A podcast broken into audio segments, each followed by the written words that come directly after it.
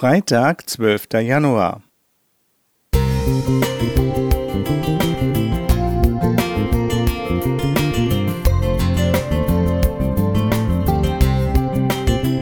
Ein kleiner Lichtblick für den Tag.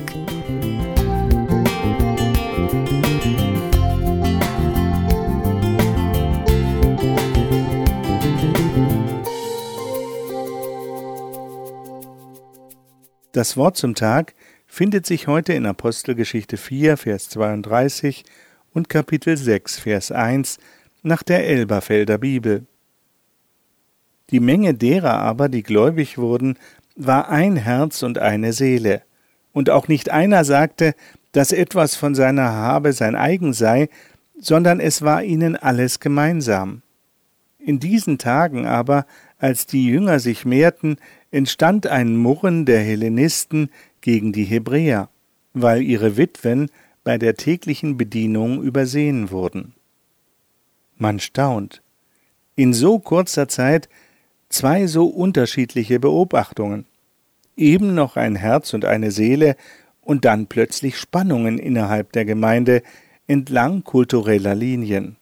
Die Zugezogenen kamen zu kurz. War das nicht die perfekte Gemeinde, in der man allen Besitz aufgab und Harmonie regierte? Es ist nicht so, dass die Weggabe des Besitzes in der Urgemeinde Standard war. Petrus gesteht dem unglücklichen Ehepaar Hananias und Sapphira zu, dass sie legitimerweise ihren Besitz hätten behalten können. Einige Zeit später klopft Petrus nach seiner wundersamen Befreiung aus dem Gefängnis nächtens an das Tor eines stattlichen Hauses. Maria, die Mutter von Johannes Markus, hat das Anwesen nicht verkauft. Nun stellt sie es der Gemeinde zur Verfügung, und das in einer Zeit, in der es durchaus gefährlich sein konnte, sich zu dem neuen Glauben zu bekennen. Die Verhaftung von Petrus ist Beleg genug. Der Verkauf von Eigentum war eine Möglichkeit, Bedürftige zu unterstützen und die Belange der Gemeinde zu fördern. Barnabas ging diesen Weg. Andere beteiligten sich in der Form, dass sie ihr Eigentum zum Nutzen der Gemeinde bereitstellten, wie zum Beispiel die erwähnte Maria.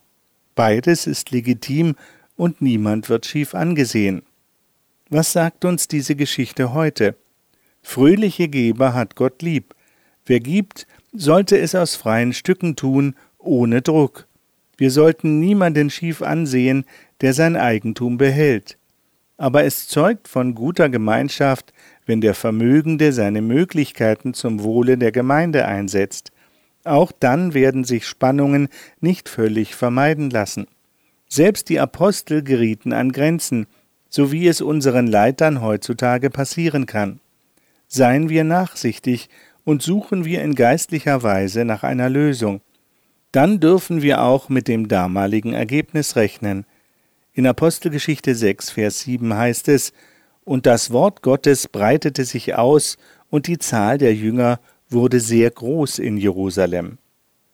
Matthias Müller Musik